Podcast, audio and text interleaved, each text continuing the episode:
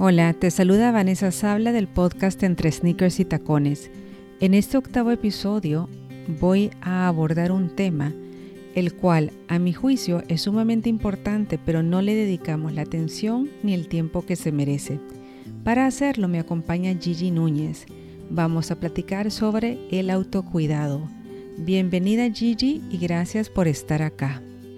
Hola Vane, gracias por la invitación y por abrir estos espacios que nos permiten mejorar en nuestro crecimiento personal y profesional y al mismo tiempo fortalecer nuestras habilidades parentales creando un ambiente emocionalmente sano para todos en la familia.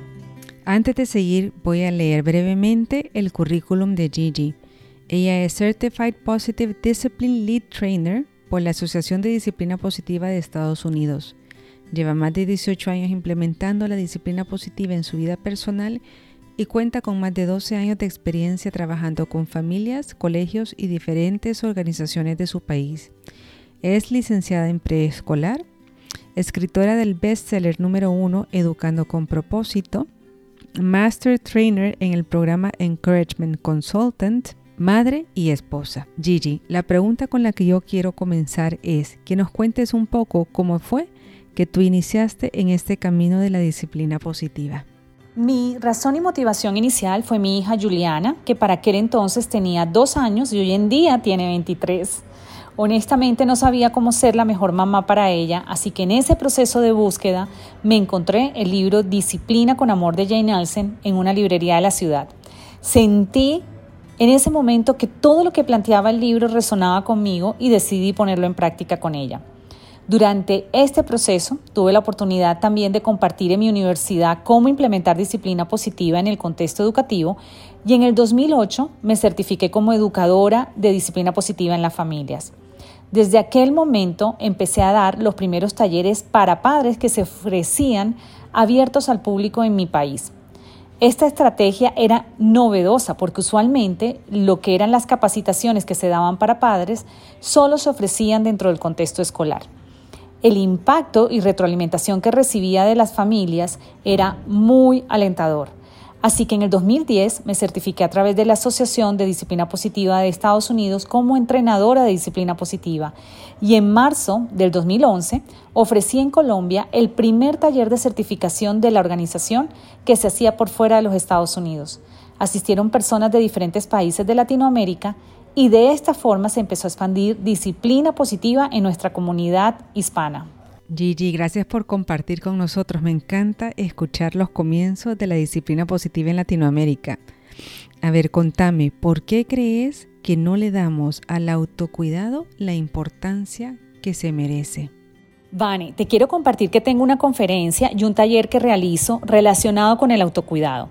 Y cuando le pregunto a los participantes o a la audiencia acerca de las creencias que tienen asociadas en colocarse como prioridad, de manera unánime las personas responden que son consideradas como egoístas o malos padres.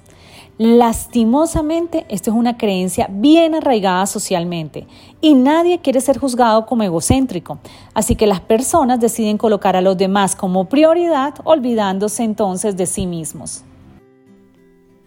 Gigi, entiendo súper bien lo que está diciendo y creo que este error lo cometemos súper frecuente hasta que nos damos cuenta de la importancia del autocuidado.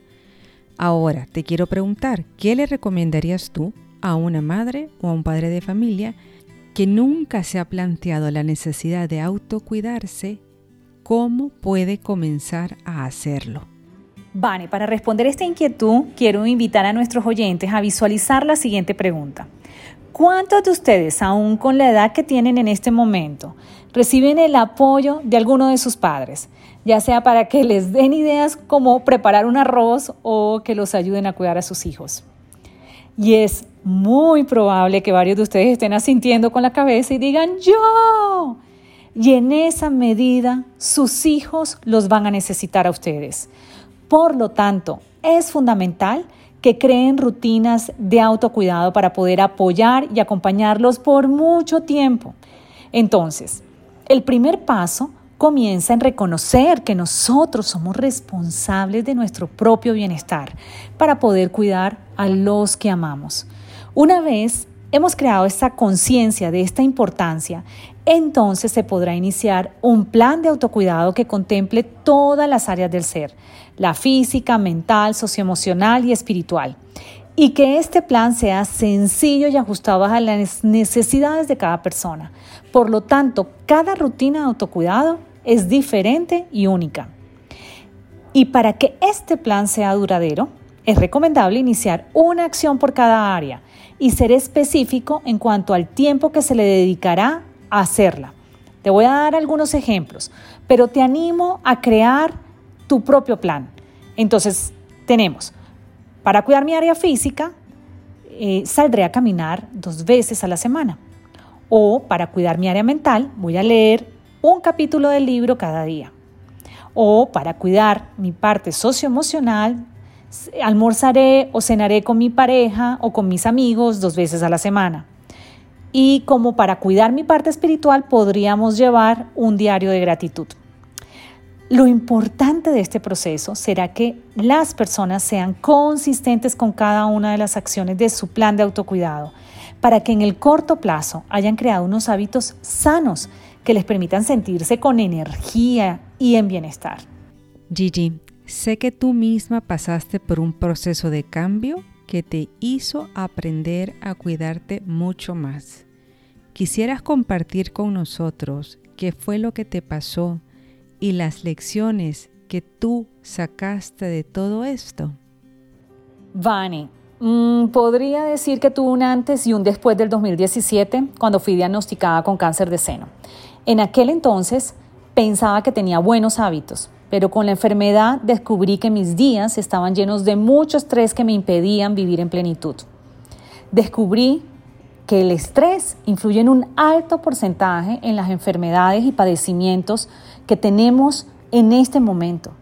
Pude entender que mi cuerpo desde hace tiempo me había mandado señales de alarma que había obviado, como por ejemplo el agotamiento permanente, insomnio, cambios de humor, resfriados, dolores en el cuerpo, como por mencionar algunos.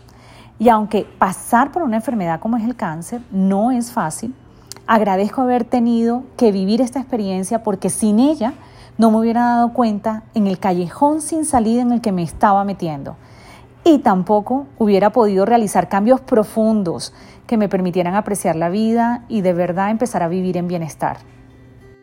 Y con relación a, la otra pregunta frente a cuáles fueron esos aprendizajes, eh, te quiero decir que tuve varios y que los voy a resumir en cinco mensajes.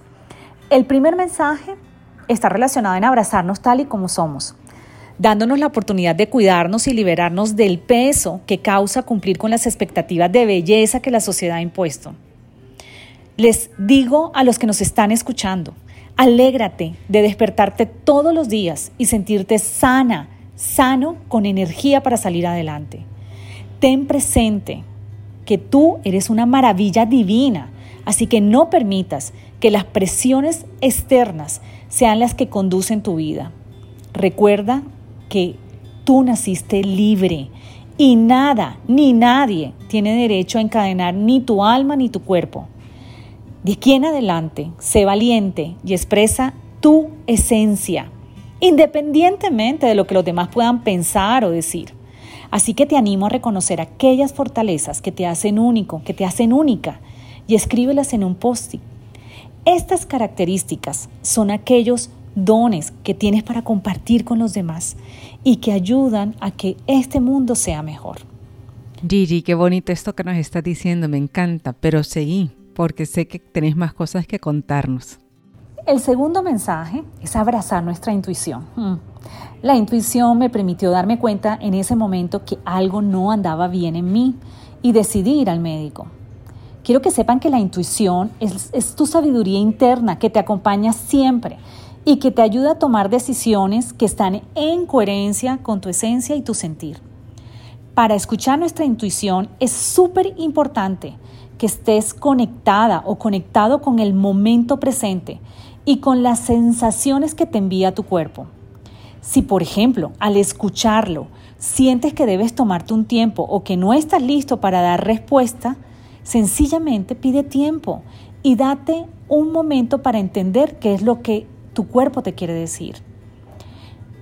Ahora, con relación al tercer mensaje, fue darme cuenta que no estaba sola para afrontar las dificultades de la vida. Yo no sé ustedes, pero yo crecí creyéndome que era la superpoderosa y esto impidió que mostrara mi vulnerabilidad. Me costó muchísimo compartir con los demás mi dolor o los miedos que tenía, hasta que aprendí que la vulnerabilidad, como la define Brené Brown, no es debilidad. Es riesgo emocional, exposición, incertidumbre. Ser vulnerable es dejarnos ver, ser sinceras o sinceros. Así que si has crecido como yo, con esta creencia de ser la superheroína o el superhéroe de la historia, llegó el momento de bajar el escudo y la espada y sencillamente permitir que tu verdadera identidad salga a la luz con sus imperfecciones, temores o necesidades. Mostrar esto, quiero que sepas que solo te va a ayudar a ganar mayor valentía de ser quien eres y caminar sin cargas. Recuerda que eres parte de un todo y mereces recibir el apoyo de los que están a tu alrededor para seguir adelante.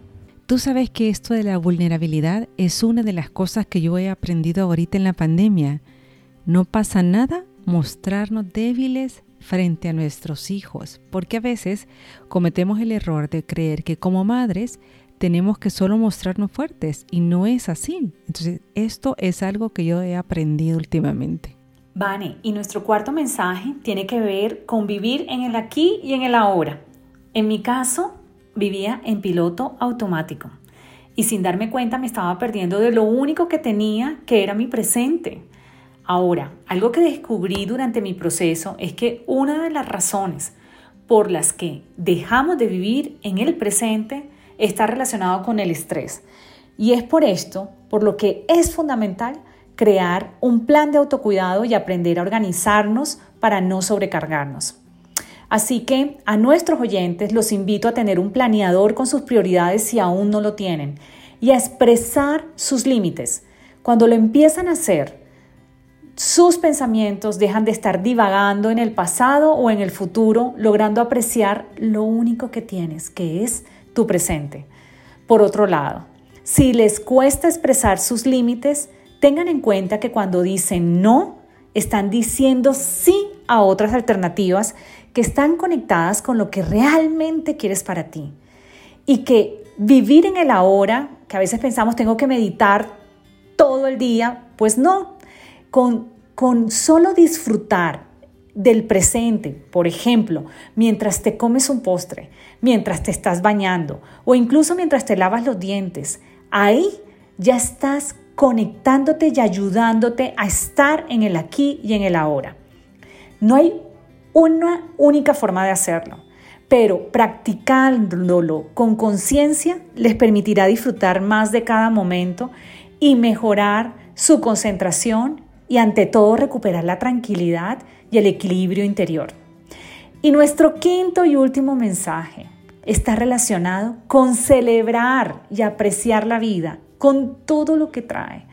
Porque al estar en el aquí y en el ahora, es un regalo que vale la pena que te lo goces al máximo, agradeciendo todos los días tener la oportunidad de respirar, verte y ver a los que amas. Gigi, antes de terminar, ¿nos podés contar un poquito más acerca del programa de autocuidado que tú creaste y que das, por favor? Sí, Vane, a raíz de mi proceso con el cáncer creé el curso en línea Abrázate Mujer, diseñado para que las mujeres encuentren apoyo y herramientas para fortalecer su esencia y de esta manera puedan expandir su luz y amor en sus familias y sus comunidades. El curso está organizado por módulos con cinco mensajes. Cada módulo viene acompañado de un video y una guía de apoyo que las ayudará a reconocerse, aceptarse, conectarse con su sabiduría interna y con el momento presente para encender su poder femenino y así disfrutar de la vida. Gracias Gigi. Si alguien está interesada en hacer este programa que Gigi tiene y ofrece, puede ingresar en su página web www.disciplinaconamor.com para más información. Mil gracias Gigi por acompañarnos el día de hoy y por explicarnos un poco más la importancia del autocuidado. Gracias a ti, Vane, por la invitación y darme la oportunidad de compartir con tu comunidad estos mensajes de los que hoy en día soy más consciente y que continúan siendo parte de mi aprendizaje.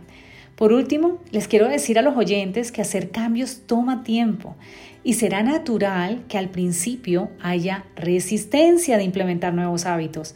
Así que si alguno de los mensajes resonó contigo y te gustaría integrarlo en tu vida, da pequeños pasos sin prisas y ante todo disfrutando de cada momento, confiando en ti, abrazándote tal y como eres, apoyándote en los demás, cuidándote y dando gracias por tener esta experiencia de vida. Bueno, espero que hayan disfrutado este episodio tanto como yo.